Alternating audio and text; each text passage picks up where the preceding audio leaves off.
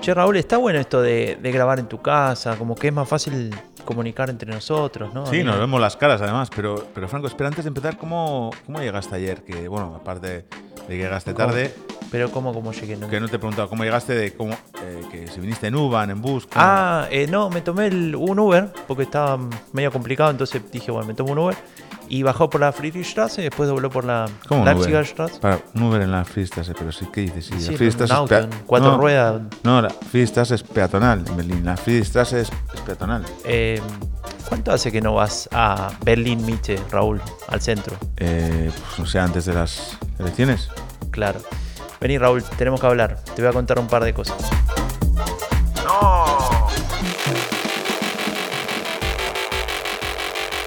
Si votás en Alemania, tenés dos votos. Con el primero elegís un candidato o una candidata. Con el segundo elegís un partido político. Qué bueno sería tener un tercer voto, ¿no? Por ejemplo, uno para elegir un podcast que te explique todo lo anterior, que te cuente cómo funciona y qué mueve a la política alemana. Y lo que es aún más importante, que haga todo eso, pero en español. Yo soy Franco de Ledone y junto a Raúl Gil venimos a cumplir ese deseo. Porque esto, esto es el tercer voto. Política alemana en español.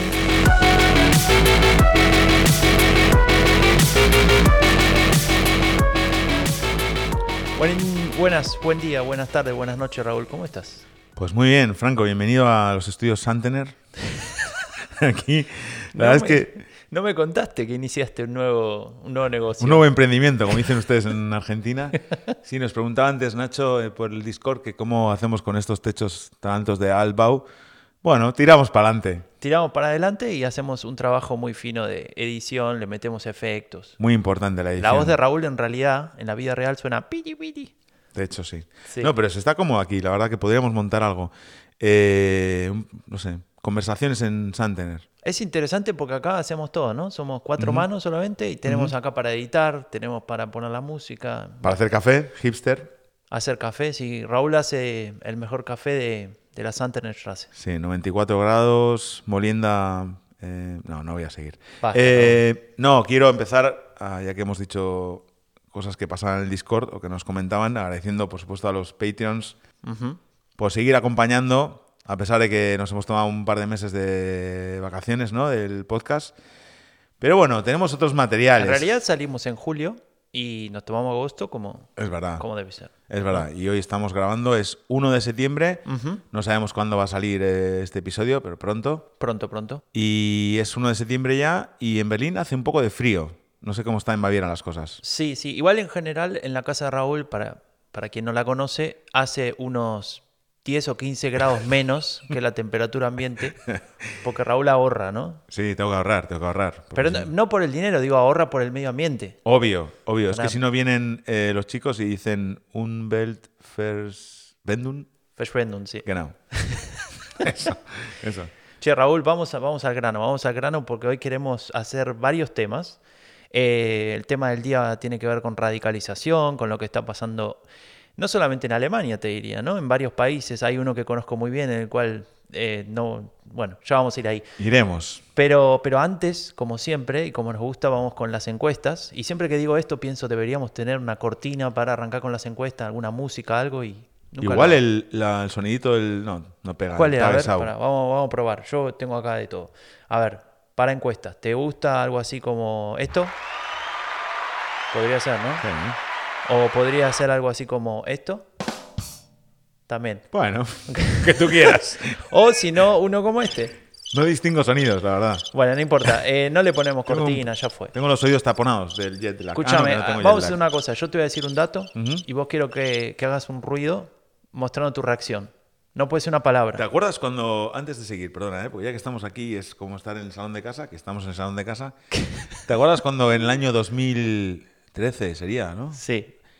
Eh, mirábamos los datos de, por distritos de Berlín, porque eh, esto lo hemos comentado alguna vez. En Berlín, bueno, en Alemania en general, pero en Berlín hay un montón de datos eh, sociológicos y de todo tipo de por los por, por distritos electorales, incluso por mesa ¿no? electoral, por Wahl local, ¿no? Y llegábamos a un nivel de conocimiento de algunos distritos berlineses que, me acuerdo que tú decías los datos sociológicos y yo adivinaba el resultado electoral. Y daba. Y daba. Pero bueno, Tremendo. sí. En fin. Bueno, a ver, te digo, encuesta publicada el 31 de agosto de este año, o sea, ayer, Em, representativa, obviamente. Hay un partido que se llama Alternative für Deutschland y que tiene 22% de intención de voto. Tendría que gritar, ¿no? Pero no. Es terrible. Eh, Es que- Pero no te preocupes porque no van primeros, van segundos. Primero va la Unión Demócrata Cristiana, junto a la Unión Social Cristiana, obviamente, con el 29%. 29%, que son 5 más de lo que sacó en las elecciones, ¿no? Últimas. Exactamente, sí. Ahí sigue, ¿no? Está en el entorno del 30 siempre la, la CDU. Está en torno al 30, sí. En alguna, en alguna encuesta de hace unos meses llegó al 30, creo. Pero el tema es que ¿Alguien? Eso, AFD ¿no? está 22. Claro, ¿alguien se ha preguntado en la CDU por qué si el gobierno, el Ampel, eh, está perdiendo, digamos, 5, 10, como 15 puntos, no todos esos puntos, solo 5 han ido a la, CDU? ¿Alguien se lo está preguntando? Porque para mí, eh, yo siempre pienso, ¿no? Em, ahora cuando estaba mirando otra vez las encuestas, igual los principales partidos de Alemania, ya no hablo de Linke porque, bueno, en fin, es una cosa, ahora se retiró, ahora no me sale el nombre, el que se retiró, el de gafas, que era el portavoz. Eh, Grego Gysi. No, que sí se va a retirar, es que no se retira nunca. No, me va a salir el nombre durante Bueno, la dale. charla. Eh, bueno, da igual. Un congreso de los un congreso no de para hacer el, el tonto ni para elegir a una nueva dirección, sino para de verdad pensar, o un proceso, ¿no? Un proceso interno, porque no todos, o sea, el SPD, claro, están dedicados a gobernar, los verdes también, pero son partidos que están acostumbrados, por lo menos el SPD, a tener cuadros para gobernar y cuadros en el partido, no, des- no y no, no están pensando en hacer un proceso interno para tratar de entender qué está pasando, por qué tienen en esta encuesta, todavía no me lo has dicho, pero lo estoy viendo, 16% en Infratest y MAP. O sea, que son 10 puntos menos que en 10 el 2021. puntos menos que el resultado electoral. Estamos hablando de 16% del SPD. O sea, nunca había estado, o no sé, bueno, da igual. Es que ya tantas veces he dicho nunca. Hay, hay un montón de, de cuestiones, ¿no? Pero hay una que me llamó la atención y fue que el otro día Anton Hofreiter, que es uno de los jefes, uno de los líderes de, de los verdes, El del pelo largo. el de pelo largo, el de viene de Baviera, Baviera, sí, ujú. sí, de- Que no fue ministro, se quedó sin ser ministro. Igual te voy a pedir que cada vez que nombres a Baviera te ponga de pie, ¿no? Porque Sí, no. sí, me va a poner bien. Eh, no, porque doy con el... Ah, no, tengo los techos altos. Escucha, ¿y sabes lo que dijo el otro día en una entrevista? Que el canciller está desaparecido. Dijo el... el- Sí. No, está... O sea, no. Viste, en Alemania se usa la, la expresión eh, untertauchen, ¿no? Ah. Que está por debajo del agua, ¿no? Es cuando como uno, como, como alguien que Pero se lleva oculta. snorkel, porque si no se va a ahogar. No, pero me llama la atención que el compañero, el socio, de hecho el ideológicamente más cercano, más que el FTP, Sí, eh, pero- tiene estas críticas No, pero muy da igual. fuertes, ¿no? Sí, da igual, da igual, porque no sé, es que el otro día... Igual, la- perdón, a mí también me da la impresión que está desaparecido el- Sí, yo, yo pienso igual. este señor. Pero se claro, oculta. tienen un problema, dos problemas, ¿no? Tienen un problema global que es de que no se están entendiendo bien dentro de la coalición y no están comunicando bien como gobierno. No hay una comunicación global como gobierno. Hay tres comunicaciones. Ahora, no me puedes decir que están sorprendidos porque tienen quilombos internos. Eso se sabía desde antes, Sí, que por eso- este tripartito iba a tener quilombo. Claro, y ahí voy a cómo se hicieron las negociaciones, que fue un ejemplo, ¿no? De no se filtró nada, había una... Hubo una decisión unánime de los, o sea, de los tres partidos de no filtrar, de llevarlo todo con... Y ahí funcionó, ¿no? Porque es imposible estar negociar estando telegrafiando Claro. todo lo que pasa. Lo que Y- pasa es que eso duró tres días y la Claro. convivencia es un poco más complicada. Sí, pero no tienen unos mecanismos de verdad. Yo no lo puedo entender. Eh, yo he yo he- yo he gobernado, o sea, yo he sido parte de un gobierno de coalición y sé lo difícil que es ser parte de un gobierno de coalición. En su caso, nosotros éramos según, o sea, el partido minoritario en el gobierno, porque el presidente era otro, uno que ahora eh, ya no está más. Le mandamos un saludo. Sí, y éramos, aun siendo la fuerza mayoritaria en el Parlamento, era que éramos minoritarios en el gobierno. Y de verdad que ese es, es, es vital, es clave, es, digamos, es, lo más necesario que tienes que tener un gobierno de coalición, herramientas para resolver los problemas dentro del gobierno de coalición, porque van a surgir todos los días, si surgen dentro de, de los propios partidos. Eso tiene un problema global y tiene un problema cada uno individualmente de los partidos consigo mismos y con su electorado. Pero tú decías que le critica el de los verdes. El otro día, eh, que, lo, teníamos apuntado para hablar después, sobre el Kindergrundsicherung, Grundsicherung, ¿no? Eh, que iba a haber 12 billones, no sé cómo se dice aquí en Alemania, millar, no sé, millarden, ¿no? Sería, Iba a haber dos. Y eh, la jefa de los jóvenes de los verdes, Sara Lee, eh, dijo, eh, Nein, dice, Kindergrundsicherung holt viele Kinder nichts aus der Armut, ¿no? Ese, ese, o sea, no, te, no, te, no te salva de la proveza. No. Entonces ella es la jefa de los verdes, de los jóvenes, y esa es esa política es una política de los verdes, que bueno, será, habrá acabado como haya acabado, pero es una bandera de ellos. Si internamente, se, digamos, si dentro del partido hay opiniones externas de ese tipo, yo entiendo, ¿no? Lo del juego de las juventudes. Yo también era de las juventudes de un partido y sé que hay que ser, digamos, decir otras cosas. Pero ¿cómo no va a criticar eh, el Anton? El tema es que este fuego amigo significa eh, un, grave golpe para el prestigio, para la reputación de, este, de este tripartito, de este gobierno. Y entonces lo lógico sería que el partido de oposición se perfila ¿no? y dice, bueno, ven, esto no funciona, nosotros somos la alternativa acá de proyecto de país y nosotros ofrecemos A, B y C. Y eso es lo que no está pasando. Es decir, la CDU tiene graves problemas actualmente para transmitir la idea de que ellos podrían gobernar mejor están mucho más ocupados discutiendo los temas de que les interesa a AFD, ¿no? Como migración, como, como sí, bueno, todos esos temas. Y entonces ahí es donde yo digo, ¿por qué la CDU no pone el acento en lo que mejor ha hecho durante o al menos lo que se piensa que mejor ha hecho durante toda su historia, que es manejar la economía, de tener un país estable, de, ordenar las variables bueno, ellos macro. ellos, eh, decir, pueden presumir de aquel, del milagro económico alemán, ¿no? Que fue bajo un gobierno Totalmente de Adenauer, ahora no me sale el nombre del, ministro de Economía. Eh, Ludwig Erhard. Bueno, eso es. Aquel milagro, ¿no? Esa, ese, bueno, y... Entonces, perdón, pero te interrumpo un segundo porque quería cerrar esa idea. Si, si este gran partido de oposición que ha gobernado la mayoría del tiempo en Alemania, que ha gobernado antes de este gobierno los últimos 16 años con Angela Merkel, en este periodo donde todo sale tan mal para el gobierno actual, solamente sube en relación a la última elección dos puntos y el otro partido que está en la oposición, o uno de los otros, que es la ultraderecha de AFT, sube 10 puntos, que es el doble de lo que sacó hace dos años. Entonces, algo también se tiene que replantear la CDU, ¿no?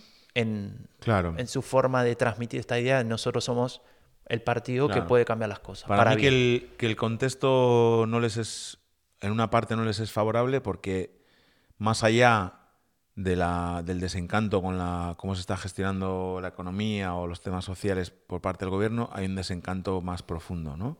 Que se ha ido, digamos, haciendo más grande en el tiempo, ¿no? Un desencanto que, que nació sobre todo en el este de Alemania, pero que está penetrando en otros sectores del país, al oeste, que sigue siendo, que es ahora eh, hegemónico en el este de Alemania, porque hay un bueno, lo, se ven en las encuestas, ¿no? Por, cuando hablamos de los Bundesländer del Este, pero hay un desencanto con el funcionamiento de la, de la democracia, ¿no? Y, con, y con los partidos tradicionales, ¿no? Y, y hay un... Sí, hay un... Se ha, hay un se ha roto ese vínculo, ¿no? Ese, digamos, hay gente, mucha gente en Alemania, un porcentaje alto de gente en Alemania, que no comparte ya es que, cree que el contrato social ese está roto, ¿no? El de yo trabajo, pago mis impuestos y luego hay un Estado que, hace cosas por mí, ¿no? Entonces, ese, eso que tiene obviamente, que es uno de los factores por los que se explica uno de muchos, como siempre dices tú, que el crecimiento de la derecha es multifactorial, que en países como, si luego queremos hablar de ello, como Argentina se ve mucho más claro, ¿no? Cuando se habla, ¿no? De que si es, las opciones de ultraderecha gobiernan, pierdes tus derechos, pues hay gente que se pregunta qué derechos si no, no tengo derechos. Claro, claro. Entonces, en Alemania esto podría ser un paralelismo, sería pues las personas del este que como siempre hemos visto se ven ciudadanas de segunda, ¿no? ahí, ahí vamos a ir a ese justo a ese punto. Pero, pero antes de. Te, digo algo, antes de seguir con, un par de cositas más de, encuestas. Hay una, una cosa que también marca lo que venimos diciendo, ¿no? Cuando, cuando se mide, esto es interesante, se mide el potencial que puede tener un partido. Es decir, usted se imagina votando a este partido, entonces en lugar de elegir un partido, lo que uno dice es sí o no respecto de cada partido. Eh, la Unión eh, Demócrata Cristiana consigue el 52%, o sea, más de la mitad de la gente se imagina votándola. Esto no quiere decir que la vaya a votar, pero, pero no, no tiene un problema con ello. Al Partido Socialdemócrata el número llega al 50%, no está mal.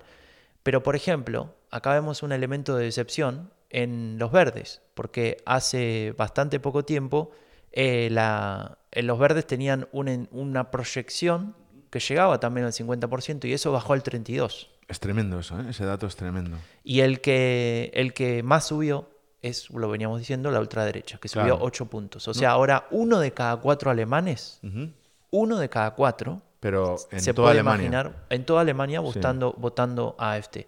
Claro. Es fuerte eso. Bueno, O sea, es- en tu familia son cuatro personas. Sí, pero no votan dos. Por suerte. No, aquí votan AFD y bueno, ya saben lo que tienen.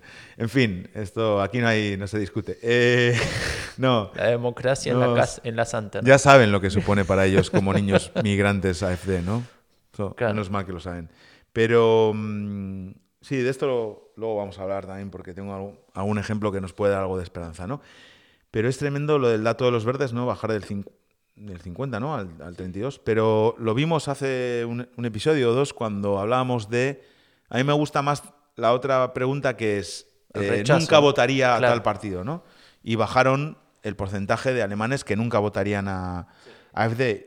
Y claro, obviamente, pero fíjate que los dos eh, grandes partidos obviamente siguen siendo ¿no? los mayoritarios, ¿no? SPD y la Unión, porque digamos están en la, cen- digamos, la centralidad, ¿no? De, y me sorprende bastante el dato del FDP, que es bastante alto, ¿no? Sí, sí. Es bastante sí. alto. Sí, ahí tienen, tienen para crecer. Y necesariamente. mira, fíjate, 21%.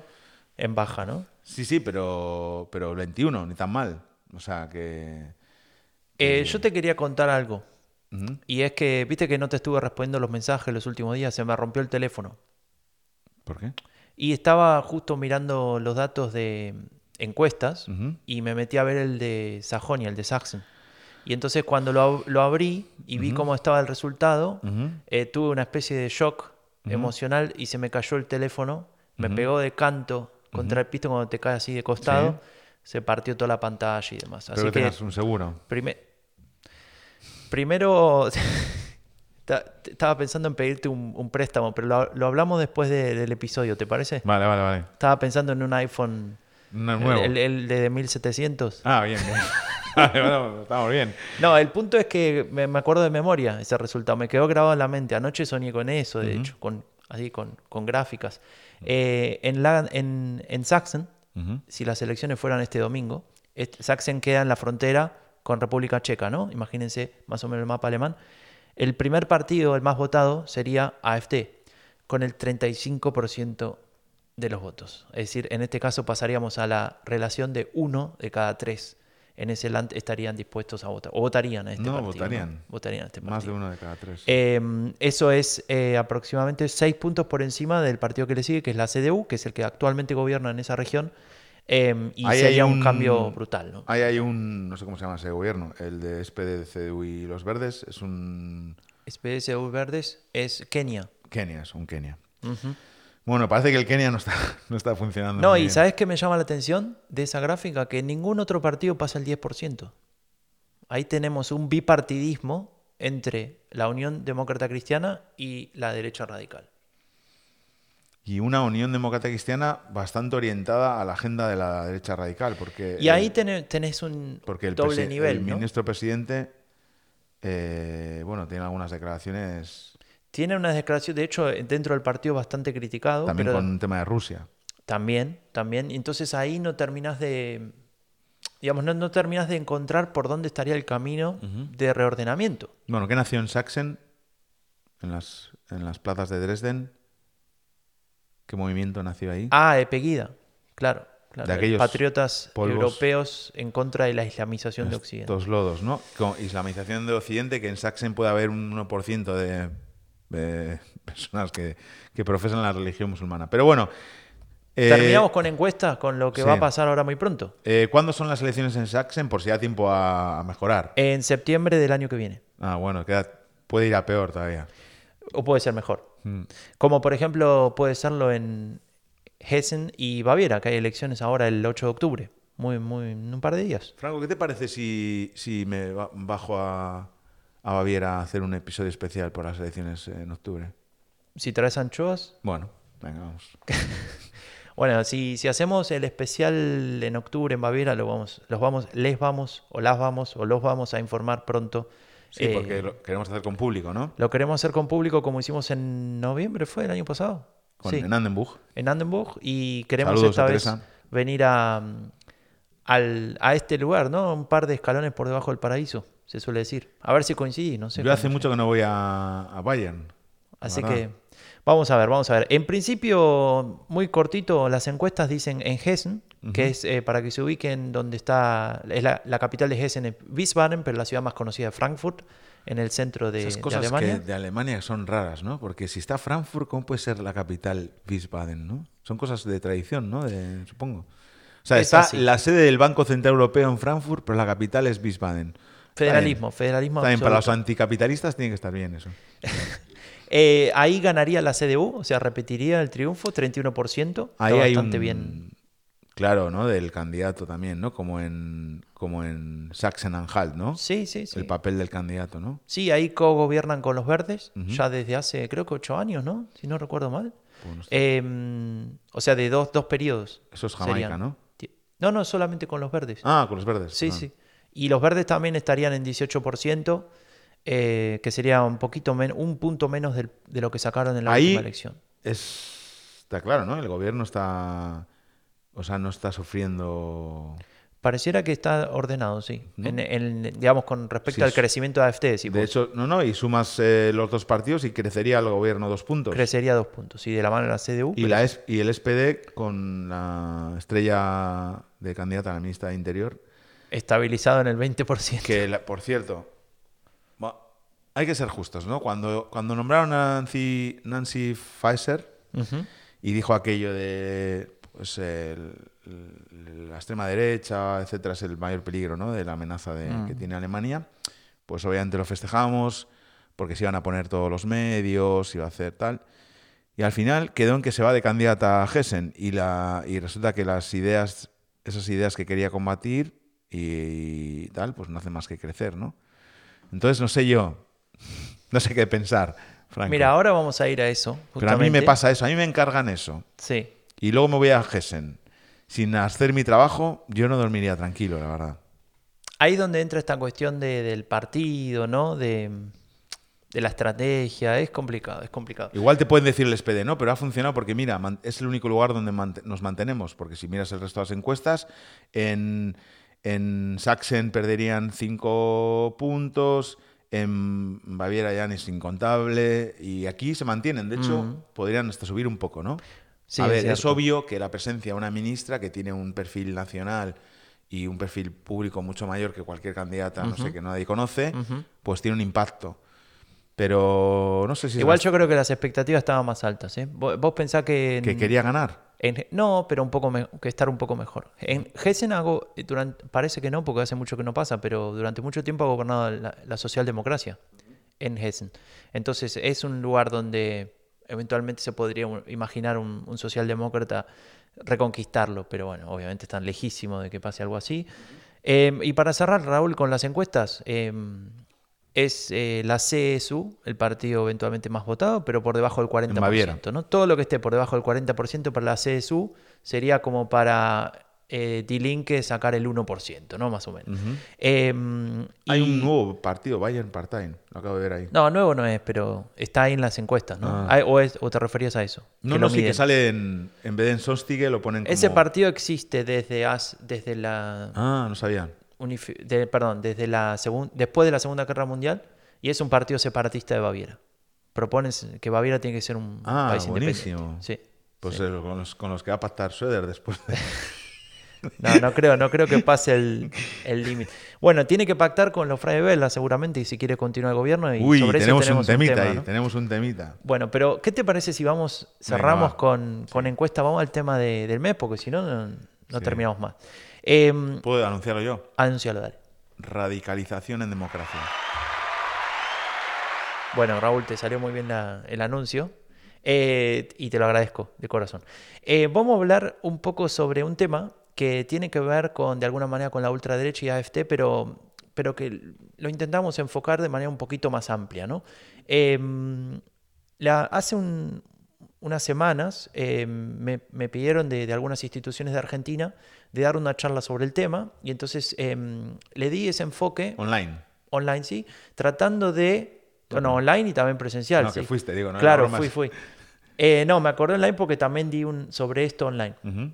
Y lo que me pedían es eh, que explique qué, qué hace Alemania con respecto a eso. ¿no? Entonces ahí me ayudó un poco a, a ordenar este, este caso alemán.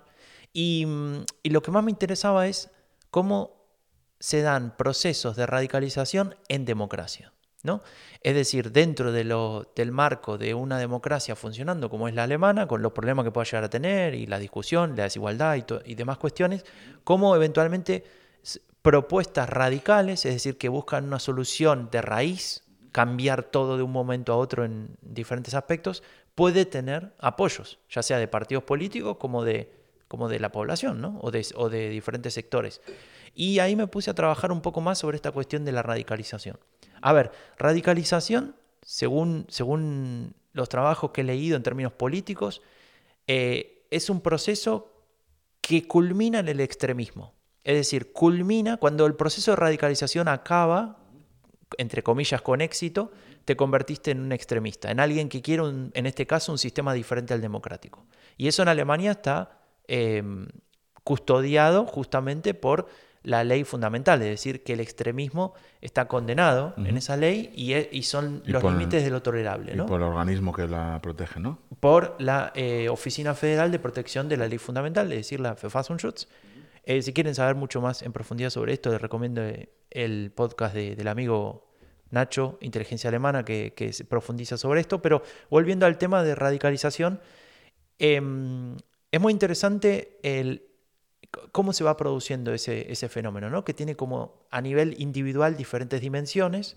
Eh, tiene que ver con las necesidades, las motivaciones personales, ¿no? que po- posiblemente vos te sientas mal y quieras eh, ser parte de algo más grande, más importante, ser reconocido.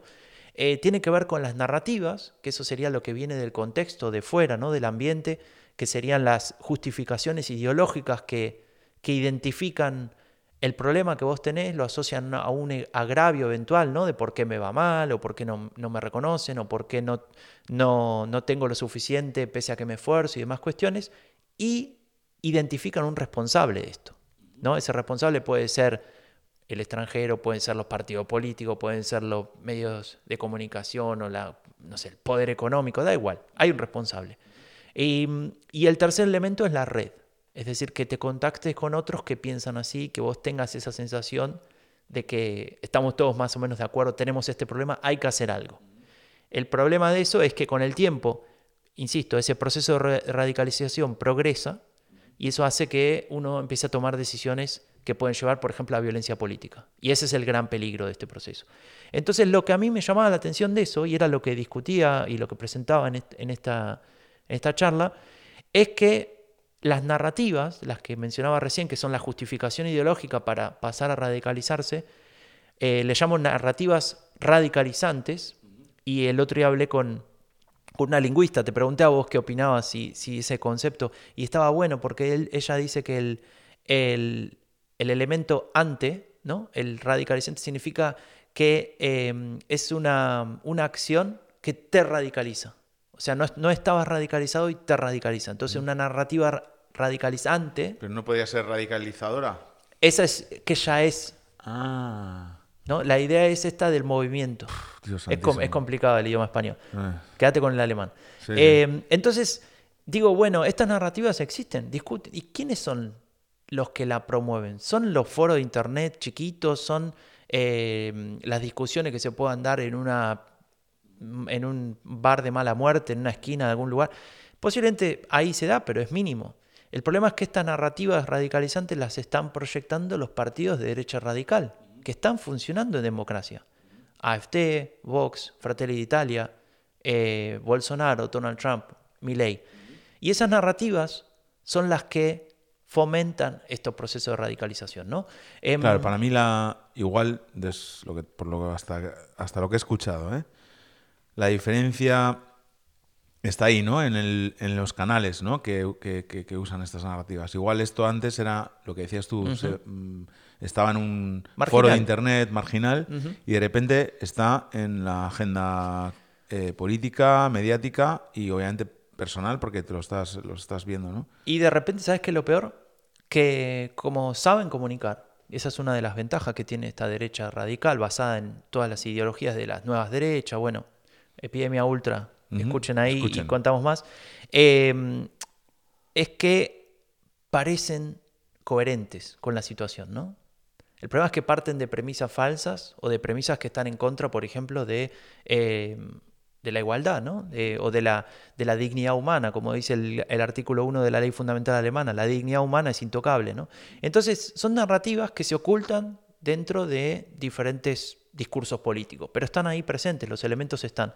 Por nombrarte alguna, la idea antisistema, antigobierno, ¿no? Siempre la autoridad, en este caso un gobierno democráticamente elegido, no es democrático, te, está en contra tuyo, está en contra de tus intereses, ¿no? Todas estas cuestiones que hemos visto armadas de diferente manera en diferentes países. Claro, y ahí te, te añado algo, o sea, es decir, ahí en esa narrativa tan peligrosa de no aceptación de los resultados electorales o de los acuerdos parlamentarios, ¿no? Por ejemplo, en Latinoamérica en general los, los sistemas son presidencialistas, pero en Europa no son, eh, digamos, parlamentarios, ¿no? En el sentido de que no gana o no gobierna el que el candidato que saca más, sino el candidato que es capaz de sumar más en un parlamento, Claro. ¿no? Y para eso hay que pactar y a veces de ahí y de esos pactos o de la lectura de esos pactos surgen narrativas también en ese sentido, ¿no? De este gobierno no es legítimo. Pero no solo los partidos de derecha radical, ¿eh? Otros partidos también. O sea, yo en España lo hemos vivido. El, el gobierno del actual presidente Pedro Sánchez es para... Se lo he escuchado al Partido Popular también, eh, que, no es que no es un gobierno legítimo. Entonces, claro, si ese no es un gobierno legítimo, pues ya está todo, ya se puede permitir todo, ¿no? Claro, y ese es el problema con estas narrativas, ¿no? Que, que empiezan a ser elementos de discursos políticos, ¿no? Empiezan a funcionar como tales, como, como si fuera una opción válida. Y el problema es que, que son narrativas que lo único que hacen es fomentar la destrucción del sistema, al fin y al cabo, ¿no? Llevarnos a entender a la democracia como algo que no funciona. Y puede ser que no funcione, pero el punto es, que no funcione en algunos aspectos, digo, pero el punto es fortalecerla, no destruirla y cambiarla Claro. por otro, ¿no? Y ahí es cuando viene mi pregunta de la parte académica, te voy a hacer. No estaba en el guion. Nada, nada estaba en el guion, de hecho. Eh, ahí dices que esas narrativas quieren destruir el sistema. Y yo siempre me acuerdo cuando explicas las diferencias eh, a nivel académico o de definición de entre lo que es ultraderecha, que alberga a todos los partidos, digamos, a la derecha de los partidos mainstream, ¿no? Sí.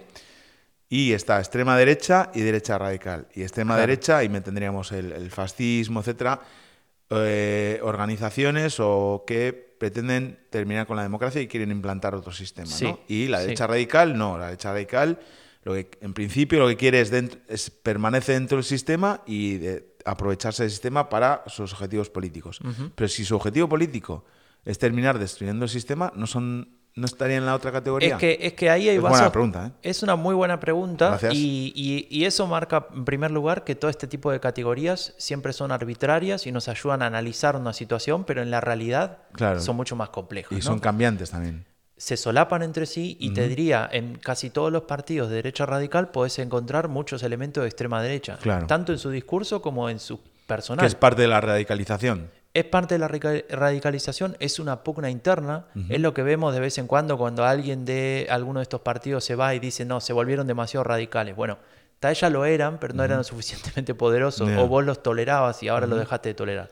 Pero, pero mm, lo importante es entender esto como categorías analíticas, es decir, para tratar de entender el fenómeno. Claro, claro. Por pero eso lo que vos decís es totalmente lo- cierto y lo- los vasos comunicantes existen. Claro, lo pienso en ese sentido, ¿no? De la definición, porque a veces todo el mundo confe- o sea, se confunde todo el rato esos términos, ¿no? Extrema Claro. derecha, no sé qué.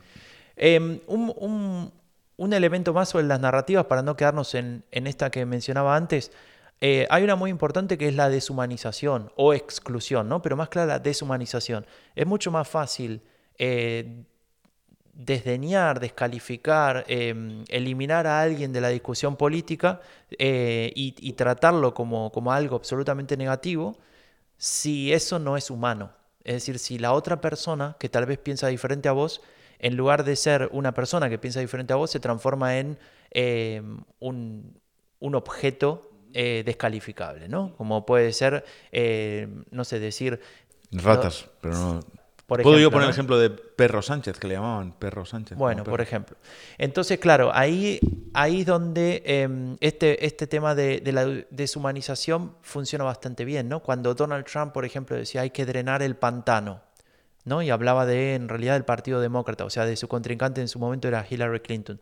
Eh, lo que está haciendo es calificar un partido como de algo indeseable, ¿no? Y, no, es otro partido político, que sí, lo tenés que discutir, tenés que, establecer diferencias con eso, pero no significa que tenés que convertirlo en algo em, que nadie quiere tener, ¿no? En, ese sentido. Em, después aparecen, ya lo hablamos mil veces, las teorías conspirativas. La más importante es la del gran reemplazo. Tal vez esto no se ve tanto en América Latina, aunque existe eh, discusiones eh, anti antimigrantes y xenófobas, eh, es mucho más importante en Estados Unidos y en, y en Europa. ¿no? En Europa la idea esta de que nos vamos a transformar en Eurabia y en Estados Unidos la del genocidio blanco. ¿no? Pero bueno, insisto, para saber más sobre esto, epidemia ultra. Lo que a mí me interesaba decirte de todo esto es que esas narrativas las llevan adelante partidos como AFT. Y eso lo, escuchamos regularmente. Em, y, si uno analiza dónde a AFT le, va mejor, lo decíamos hace un rato, es prácticamente em, con, mucha distancia en el este de Alemania. Más allá que en el oeste crecen y cada vez más. Em, y ahí cuando miramos en el este, me llamó la atención un estudio que publicó el, lo tengo acá, Autoritäre Dynamiken und die Unzufriedenheit mit der Demokratie, o sea, las dinámicas autoritarias y descontento con la democracia. Y me llamó mucho la atención algunos elementos que aparecían ahí, ¿no? Estar de acuerdo con frases que tienen que ver con la dictadura, ¿no? Como en último recurso, si nada funciona, yo tolero una dictadura. Eh, o, por ejemplo, esta idea de eh, los judíos tienen la culpa de no sé qué y de no sé cuánto, ¿no? Aparece el antisemitismo, ¿no? Em, que son, sí, o lo de debemos tener un, Führer, ¿no? por ejemplo, tendríamos que tener... Y ahí es donde, donde llama mucho la atención que, que al final de ese estudio eh, construyen un perfil de votantes que tienen una visión de extrema derecha y, de esos votantes más de la mitad votó a AFT en las últimas elecciones. claro. O sea, se superponen. la, otra, la otra gran parte no fue a votar, o sea, está abstencionismo y voto a AFT. ¿no? A mí me interesa, igual no se ha estudiado todavía, ¿eh? y te lanzo la pregunta por si se puede hacer un estudio. Digamos, ¿hay factores personales o contextuales, digamos, que, que que te hacen más propenso a, radicalizarte? Bueno, ahí hay muchas teorías, ¿no? y, tal vez más preguntas que respuestas, pero, pero desde ya que existen, ¿no? Em, por, ejemplo, La exclusión, ¿no? El sentirse excluido. El sentirse excluido, el sentirse no reconocido, pero también el crecer en un ambiente en el cual la democracia posiblemente no sea un valor o no se, no se transmita como tal. Bueno, ahí dijo, ¿no? El Osbe Abstracte, ¿no? En su momento, que son personas que se han eh, socializado en, en una dictadura, ¿no? Sí, eso es un poco también forzado de su parte, ¿no? sí, sí, pero, lo dijo. Eh, lo dijo, lo dijo. Y puede ser que tenga cierta razón, pero también tiene que ver, me parece a mí, más con las expectativas que se depositan en la democracia, ¿no? La democracia me va a solucionar determinados problemas, voy a poder trabajar y llegar a fin de mes. Y hay gente que trabaja y no llega a fin de mes, entonces hay algo que no encaja. Y si hay discursos dando vueltas diciendo que el problema es el sistema, que el problema es el sistema democrático, eh, y que la solución es cambiarlo por otro autoritario, por ejemplo, o, cambiar esas reglas de juego y llevarlas a destruir las instituciones como son los partidos políticos, bueno, tenemos un camino abierto hacia esa radicalización, ¿no? hacia, hacia aceptar ese tipo de decisiones. Otra cosa sería, y eso es lo que yo siempre me pregunto, y creo que de hecho es el, la gran, el gran interrogante de toda la segunda temporada de Epidemia Ultra, es si, si las fuerzas democráticas están dispuestas a pensar cuáles son los problemas concretos que tiene el sistema democrático y cómo atacar esos problemas, sin necesidad de cambiar el sistema, inventar un sistema nuevo, ¿no? Pero esto que dices, ¿no? De, me, lo, pongo, a mí me gusta bajar un poco esas historias a ejemplos que he vivido, ¿no? Y pienso en lo importante que es también luego eh, dónde se traza la línea también de, de- de- de- de, digamos, porque en esas actitudes, de, en esa radicalización siempre hay un trazar la línea, ¿no? En poner, por ejemplo, el- la política, eh, no sé qué, los inmigrantes, ponerse a un lado, tal, todo, digamos, los enemigos, y yo aquí, que soy el que estoy excluido, etcétera, ¿no? Y pensaba en el fenómeno del, del 15M en España, que fue una, una apelación a, a, digamos, a- al... el, el lema era no nos representan, ¿no? Y era un descontento con la democracia, con el sistema de partidos en su momento bipartidista, etcétera. Pero hay que hubo una radicalización en el sentido de que, de que las propuestas, en el sentido de definición básica, ¿no? Iban a la raíz de hay que cambiar la democracia, hay que cambiar el sistema de partidos, eh, no puede ser eh, que no tengamos más que el vínculo que el voto, etcétera. Em, en ningún momento ahí surgió, digamos, un elemento, por ejemplo, elementos xenófobos o elementos de, de exclusión de, de otros colectivos, sino que, que fue más, la línea se trazó entre, digamos, eh, la- el pueblo descontento, o una parte del pueblo descontento, y una élite que se llamó casta, ¿no? Que es un concepto que usa también Milley en- sí. en Argentina y, y- y me parece siempre lo, lo pienso en el, en el sentido de, de esa trazar la línea, ¿no? Donde pon- quiénes eran nadie en España en ese proceso dijo la culpa de que yo esté mal la tienen los inmigrantes que vienen de Latinoamérica a trabajar o, o los que vienen de ¿no? Eso pasó después con otros con otros movimientos, ¿no? Pero por eso digo, ¿por qué en el caso de Alemania, eh, dentro de esos culpables, que son los partidos tradicionales y la democracia que no me representa, siempre están metidos, eh, digamos, colectivos minoritarios? ¿No? O el, o, o el feminismo que nos obliga a hablar eh, eh, con el género, ¿no? Eh, Sí, sí, el, el lenguaje inclusivo. el y- lenguaje inclusivo, o etcétera, porque mi- me parece que también en esa radicalización están movimientos reaccionarios. El, el otro día lo hablaba en, en el trabajo en la red, ¿no? No, Nosotros estamos haciendo uno de los proyectos te- tratando el tema del antifeminismo, ¿no? De hecho, hay una semana en Telegram sobre ese tema. Y claro, yo, hablando con mis compañeras, pensaba, el feminismo en Alemania no está tan presente, digamos, en la agenda política y mediática como está en, España o en Argentina o en Chile, ¿no? Por ejemplo, por poner tres ejemplos. Creo, igual me lo puede discutir alguien. No quiere decir que no haya movimientos feministas en Alemania, pero lo que quiero decir es, no se toman decisiones políticas en base a, a los avances del movimiento feminista, o yo no me doy cuenta, al menos. ¿Y cómo es posible que haya un antifeminismo tan presente cuando el feminismo no está tan presente como en España? ¿Sabes? Yo podría entender la reacción en España porque hay un colectivo de españoles que no quieren perder sus privilegios y reaccionan ante eso con el antifeminismo, ¿no? El falso, esas cosas que dicen el falso feminismo, no sé qué, tal, todo, la hegemonía esta feminista, y esas teorías conspirativas, ¿no? Pero, no sé, me parece como que, mm, que ese, en ese proceso de radicalización hay una ausen- en algún momento hay una ausencia de razo- razones verdaderas para la radicalización, ¿no? Como que hay una, una propensión a radicalizarse.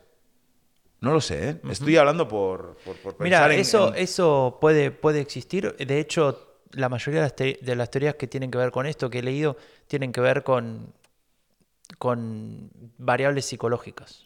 ¿no?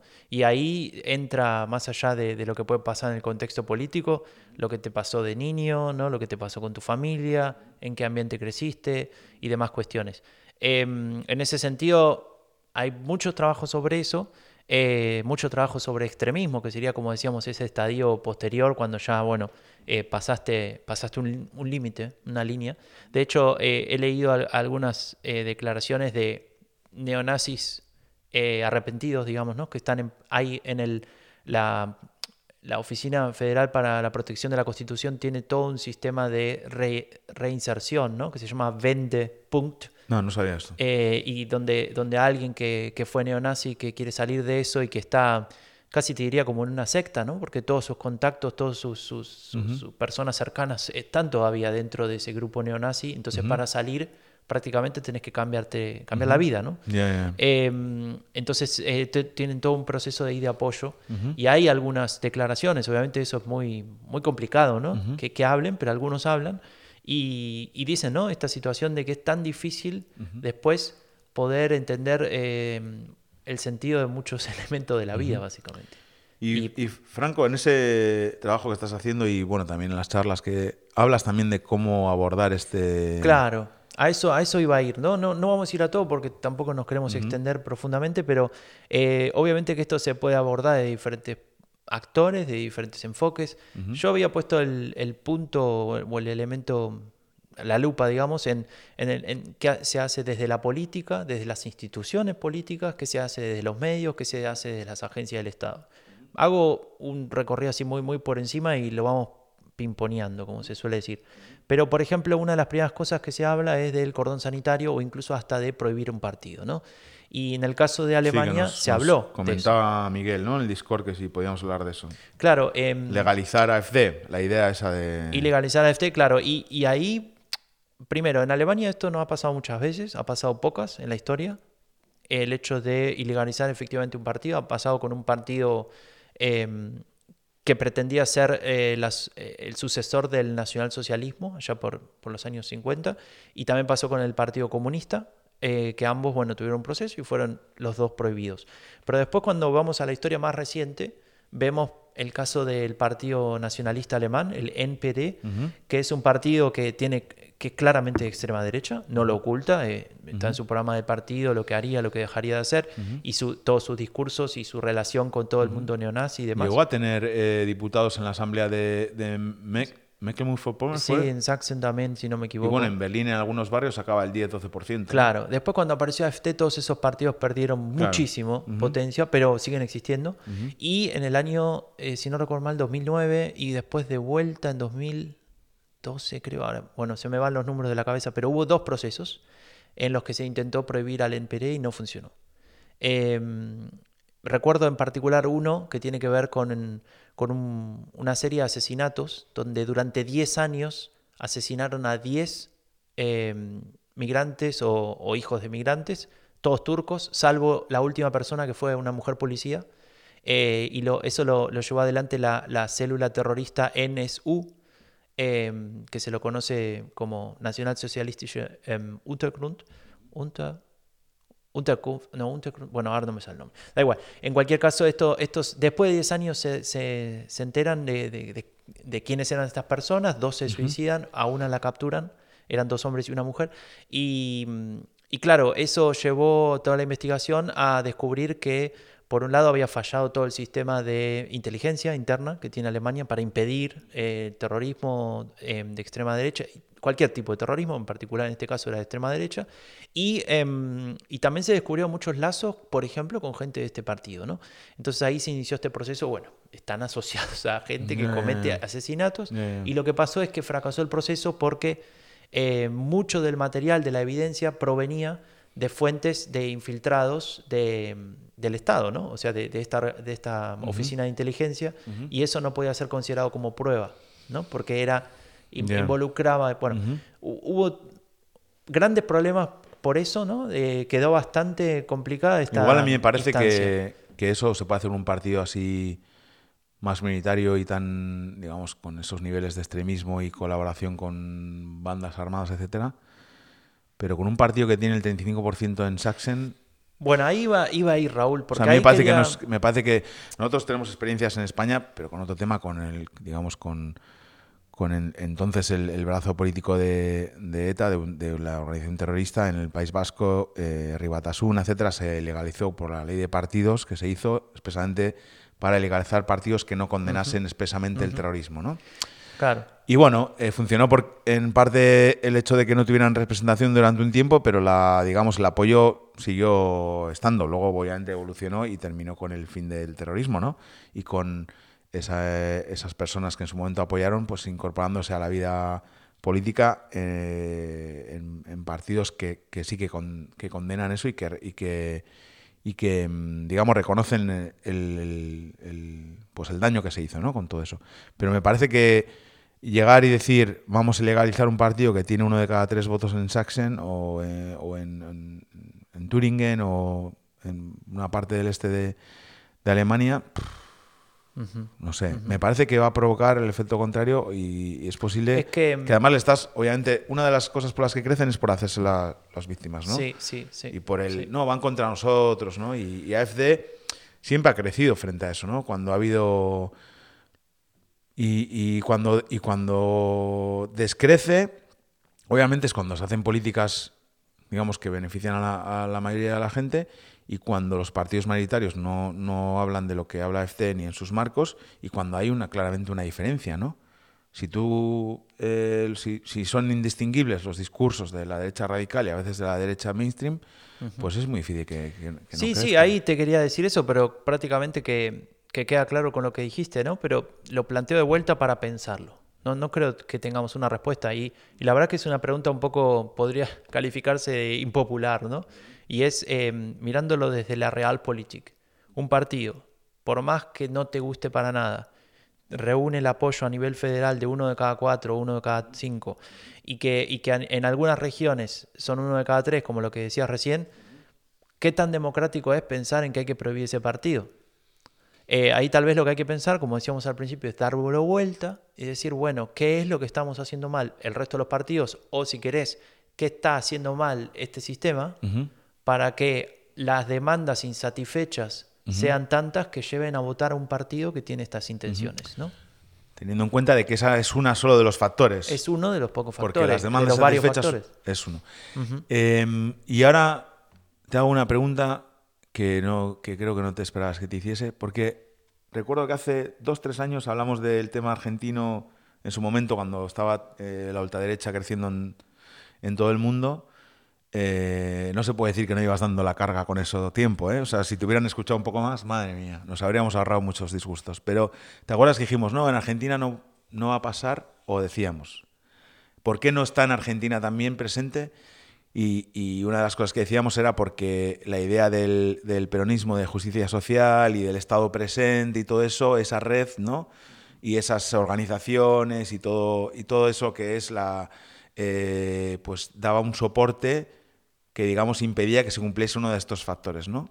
Cuando eso se desquebraja y cuando se pasa una pandemia y cuando hay una inflación del 110 y cuando, cuando, cuando, cuando, pues pasa lo que pasa, ¿no? Pero te quiero ahora preguntar, porque mi ley ganó las, eh, las paso, ¿no? Y es posible que gane, eh, quede primero en la primera vuelta. No, no habrás balot, balotas, pero espero. Pero seguramente quede primero en la primera vuelta. ¿Puede ganar AFD alguna vez en Alemania? Bueno, ahí eh, primero hay una, un factor importante a tener en cuenta. eh, por ejemplo, cuando lo comparamos con Brasil, con Estados Unidos, con Francia y con Argentina, y es que este es un régimen parlamentario. Con lo cual siempre está ese último elemento, ese, ese- ese freno final, que es, eh, bueno, si no saca la mayoría absoluta, Claro. el resto de los partidos tendrían que cooperar Pero con te he ellos. dicho ganar, no gobernar. Bueno, es que me quería, me quería salir por la Claro, tangente. claro. Me quería escapar. Eh, a ver, si estos números se dan, la primera vez que pase a nivel regional eh, podría suceder el año que viene, ¿no? Lo de, lo de Sajonia que mencionamos hace un momento. Ganarían. Ganarían con el treinta y pico por ciento. Claro, y habría que sumar al resto de los partidos casi todos para poder gobernar. Y, le voy a y te voy a decir algo más. Eh, AFT a nivel local ya ganó. Hace no mucho tiempo, un par de semanas o un mes, algo así. No, un poco más. Sí, unos meses, ¿no? Eh, ganó a nivel local. Eh, en- ganó a nivel an- Landrat, que sería como esta de diputaciones en España, ¿no? Y ganó también eh, una alcaldía. Y ahora dentro de unas semanas hay elecciones también en el este y va a ganar otra alcaldía. Em, y hay varias que están así, en Brandenburg y demás lugares. Entonces yo creo que em, a nivel regional podemos llegar a verlo, especialmente en el este, que AFT gane. Y a nivel federal, realmente no me atrevo a dar una, especulación a ese Para nivel. mí hay un, un ¿Puedo- stopper, puedo decir un algo? stopper que Una- son las ciudades, ¿no? Pero Es- para, para no esquivarlo del todo, te voy a responder otra cosa. Te aseguro que hace cinco años esta pregunta la hubiese respondido seguro con un no. Claro, Nunca. claro. Y ahora no puedo hacer eso. Bueno, es que estos en el año 2013 o 14, no sé cuándo era, recuerdo ir a, a la Deutsche Welle y la pregunta era, ¿cree que AfD está preparada para entrar al Parlamento alemán? Sí, claro. Claro. Y cuando aquellos estaba hablando de si iba a entrar al Parlamento alemán, que fue la, la elección, la primera que entró, ¿no? No sé cuándo fue, en el 2000, En 2017 gan- entró. 2017. Sí, en fue 2013 se quedó quedó a a- 4,8 Sí. o 6, no me acuerdo. Y ahora, y después en 2017 sacó el. ¿Cuánto sacó? 12, coma algo, me parece. Pero bueno, simplemente como para ir cerrando el tema, eh, lo he, digamos, eh, es importante el rol de los medios en este sentido, lo hemos hablado varias veces, pero tal vez lo podemos comentar en otro momento. Eh, y, y desde las agencias del Estado me gustaría, y esto es lo último, destacar eh, algo muy importante, que es el rol de la Bundeszentrale für politische Bildung. Es decir, entender Que el Linder quiere recor- recortar el, el presupuesto. Ah, ¿no? eso no lo sabía. Eh, pero de- entender que es muy importante eh, la educación política, la formación política. Es muy importante transmitir a las nuevas generaciones la importancia de esa democracia. ¿no? Y vuelvo a lo de Argentina que decías hace un rato. Había una discusión sobre eh, la importancia ¿no? de decir, bueno, el sistema, eh, la democracia, nos costó tanto conseguirla, no hay que defenderla, no hay que, fomen- no hay que, no hay que apoyar 40 años de democracia en Argentina, ¿no? Exacto, em, esas propuestas políticas ¿no? que pueden llevarnos así en otra dirección. Eh, y creo que ahí es muy importante continuar con ese discurso, ¿no? continuar transmitiendo esa idea de que la mejor forma que encontramos, al menos hasta ahora en, en la humanidad, para solucionar nuestros conflictos eh, son los procesos democráticos. ¿no? Entonces, intentemos que eso mejore, porque claramente tiene deficiencia. Claro, ¿no? Si no- incorporar a más gente a esos procesos democráticos. Exactamente.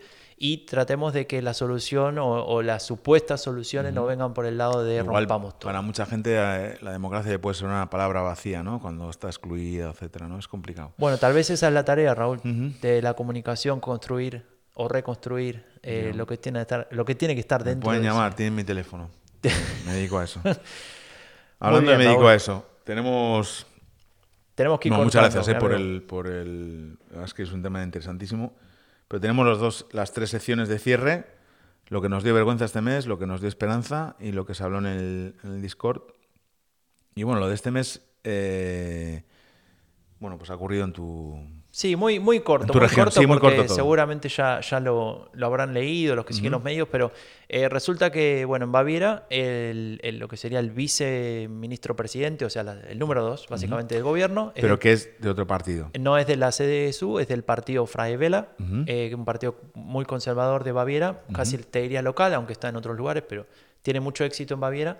Eh, Tiene un líder que se llama Aiwanger, Hubert, si no me equivoco de primer nombre, y Aiwanger resulta que eh, fue protagonista en esta semana de los medios porque el Süddeutsche Zeitung publicó eh, un artículo en el cual marcaba que él cuando era joven, cuando estaba en la escuela, tenía 17 años, eh, repartía un panfleto que tenía, eh, ¿cómo decirlo?, Eh, frases profundamente as- antisemitas, por resumir, ¿no? Eh, el que quiera después googlea y, y se fija qué decía Sí, sí, un exactamente. panfleto antisemita. Y ese panfleto antisemita eh, aparece ahora, digamos, esa situación, se comprueba que tiene que ver con... Es muy llamativo la, la prueba, un perito descubre que la, la letra WW tenía un error de tipeo y, y correspondía a una máquina de escribir con un error en el molde, digamos. Entonces los trabajos que escribía Ivan para su escuela, los trabajos de... Todos tenían ese error tipeo. claro, tenían esa W con ese error. Pero- y eso se ve también en ese panfleto. Claro, y él Entonces- dice que esa vez esa máquina de escribir la usó su hermano. Claro, y él dice, me disculpo, me disculpo, pero eh, yo, yo, no, yo no fui. Lo que pasa es que esa disculpa viene como varios días después de No, que se descubre. tardísimo. Lleva- yo- estaba yo en España cuando salió esto. Bueno, Y yo he vuelto a España el 14 de agosto. O sea, hace dos semanas. Empecé a leer un poco y, y él, la forma de disculparse, que es la típica, gente, no se disculpen así. No digan, si alguien se ha ofendido, me disculpo. No, si te estás disculpando es que alguien se ha ofendido. claro. No hace falta decirlo.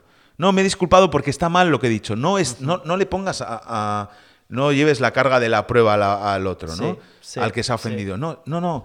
Está mal lo que he dicho, pido disculpas. No es, uh, yo lo he hecho bien, pero si alguien se ha ofendido, pido disculpas. No, no, Claro. qué manía. De, igual que en general la gente no sabe pedir disculpas. Sí, Habría que hacer sí. talleres de pedir disculpas, Franco. Eh, y bueno, esto generó una discusión política en el medio de la campaña electoral de Baviera. Recordemos que este señor hace poco, en un acto donde había gente un poco furiosa, digamos, dijo que tendríamos que recuperar la democracia de vuelta, para nosotros. Vean, Musendi Demokratie zurück Un zurückholen. un zurückholen. Y e- eso lo... Eso es una narrativa de derecha radical clarísima. Es que esa frase exactamente la dijo eh, Alexander Gauland en el año 2017 después de, de entrar al Bundestag. ¿no? Em, entonces, eh, bueno, lo que pasó bueno, es también, que... digo, también dijo Verde en Frau Merkel ¿no? Mm. Sí, sí, sí, sí. Eso lo dijo Gauland, no, no, no este. este. Sí, sí, perdón. Eh, no, pero, pero lo, lo interesante de esto, además de toda la discusión eh, política alrededor de- del antisemitismo y demás cuestiones, y de cómo los políticos se hacen cargo de los errores o de, de lo que pudieron haber dicho o dejar de decir, eh, esto sucede en el medio de la campaña electoral. Entonces, eh, una de las eh, estrategias defensivas de, de Aiwanger fue decir, esto en realidad es para ensuciarme en el medio de esta campaña, porque sale ahora, y bueno, muchos se lo podrían llegar a preguntar, ¿por qué no? Pero claramente el, el foco está en pensar en que alguien que tiene el, alrededor del 14% de los votos, que gobierna en un, en un land alemán, como es Baviera, tenga, eh, tenga este, este pasado, que bueno, tal vez podrías decir, bueno, es su pasado y tal vez se arrepiente de ello, Igual- pero que no, no se haga cargo, ¿no? Igual la forma de disculparse esa de esto es una campaña política contra mí, bueno, en fin. Es, es difícil. Igual te digo, yo que he hecho alguna campaña, siempre les pregunto a los candidatos, ¿tienes algo que vaya a salir? Porque si tienes, dímelo ya porque va a salir. Entonces vamos a intentar que salga, si cuando salga estar preparados o sacarlo nosotros antes, etcétera. Entonces, eh, si el director de su campaña le preguntó, ¿tienes algo que vaya a salir? Y le dijo que no, dos veces mal, ¿no? Eh, en fin. Pero bueno, Em, pero y vamos lo a último, terminar con Raúl, algo con esperanza. Sí, por favor, contame, contame qué te dio esperanza. Necesitamos, mira, eh, esta semana eh, con el proyecto en el que trabajo en la red, D-Works, que hacemos, tratamos el tema de eh, discriminación, racismo, extremismos en el, en el trabajo, em, pues estuve en una Oberstufenzentrum, que es una Berufsschule, eh, se llaman así en Berlín y en Brandenburgo, en Baviera se llaman de otra manera. Es una Berufsschule donde los chicos pueden hacer Fachabitur o aprender una, una Beruf, en este caso en la Ernst Lieffassschule, que está en Rhein-Nickendorf, eh, ahí en Wittenau, en la S-Bahn. Y ahí hacen, estudian Medien Gestalter Asistente, ¿no? Como, bueno, hacen, trabajan con programas de diseño, también para aprender al tema de la imprenta, etcétera. Y fuimos a hablar de, de discriminación en el ámbito laboral y también de cómo eh, combatir el hate speech en las redes con, mime- con memes, ¿no? Pensábamos que era un formato interesante para los chicos. Y en ese taller, con chicos de 18, 17, 19 años, eran clases de 20, 25, les mostramos un vídeo del Tagesschau sobre esto que pasó en Burg, en Spreewald, aquí a 100 kilómetros de Berlín, donde eh, una escuela, una Grun y Oberschule, dos profesores, un profesor y una profesora, eh, denunciaron que en la escuela los chicos hacían el saludo eh, nazi, que en el chat de la escuela se compartía contenido racista, xenófobo, bueno, Tremendo, tremendo, unas cosas tremendas. No, es- pueden buscar en pueden buscar en Google eh, Burg, eh, Spreewald, Lererinen y sale. Lo vamos a poner. Podemos poner el vídeo en, en- ¿no? en la, Sí, sí, en la ponemos de- el link, sí, en la descripción. El vídeo es tremendo, tres minutos tremendos porque salen las imágenes de los chicos haciendo esta y todo, ¿no? Y yo estaba mirándolos a los chicos, claro, no puedo hacer fotos, obvio, pero estaba mirándoles cómo veían eso. En una clase, aclaro que habría, no sé, 45, 50, 60% migrations gente grun en la clase y las caras abiertas, o sea, los, la boca abierta, flipando, ¿no? Y termino el vídeo y dejo un minuto, se me pone la carne gallina de contarlo todavía, ¿no? Soqueados completamente, no sabían nada, nunca habían visto, ¿no? Esa noticia. Ah, la movida es que el pueblo entero, perdón que no lo he explicado, el pueblo entero De estos, de estos maestros. donde estaban, Sí. eh, lleno de Verpist o sea, eh, Sí, los- le, hicieron una, eh, una campaña de desprestigio a los, Sí. a los maestros. no, de echarles de allí. De Charles, claro. Eh, cuenta en Instagram de cazar cucarachas con sus fotos, eh, todo tipo de carteles, una carta de los padres diciendo que su calidad pedagógica era un desastre, o sea, y manifestaciones, todo. O sea, sufrieron una persecución por denunciar comportamiento neonazi En la pueblo. escuela. Sí, un pueblo que tiene el 35% en las últimas de AFC en las Bundestag. Vale, lo miré el otro día. Los chavales de esta Oestchet, donde fui, boca abierta, no sé qué. Y claro, mi, mi pregunta siempre es, ¿creéis que esto puede pasar en, en vuestra escuela? Y todos, unánime, dijeron que no, que era imposible. Y dije, bueno, menos mal, ¿no? Que pero claro, está a 100 kilómetros de aquí, ¿no? Y eh, ellos, no sé, como que viven una realidad totalmente diferente, pero se van a tener que enfrentar también, también a eso, ¿no? Pero me reconfortó un poco ver cómo respondieron, ¿no? Con esa indignación ante lo que estaban viendo y, y que además en esa a veces dinámica peligrosa de estudiantes, profesores, que hay un conflicto, ¿no? Obviamente todos del lado de los profesores, ¿no? Expulsados por, por denunciar algo que, que, estaba, que estaba mal, ¿no? Entonces, bueno, me quedé contento con eso y voy a seguir trabajando con esas escuelas porque hay mucho que hacer. Bueno, Raúl, es una buena, una buena forma de, llegar al final de este episodio, yéndonos con, con un, horizonte positivo, aunque eh, no nos podemos quedar tranquilos, ¿no? Hay que seguir trabajando, hay que seguir defendiendo. más que nunca, sí. Así que Raúl, eh, si te parece bien, vamos cerrando este episodio. Eh, ¿Te gustó hacerlo en, el estudio Chanterna? Me encantó, la verdad. Eh, se ha quedado un poco frío el estudio, ¿no? ¿O es que estoy en pantalón corto? No, pero no prende la estufa que si no tenemos consecuencias. Ah, bueno, vale.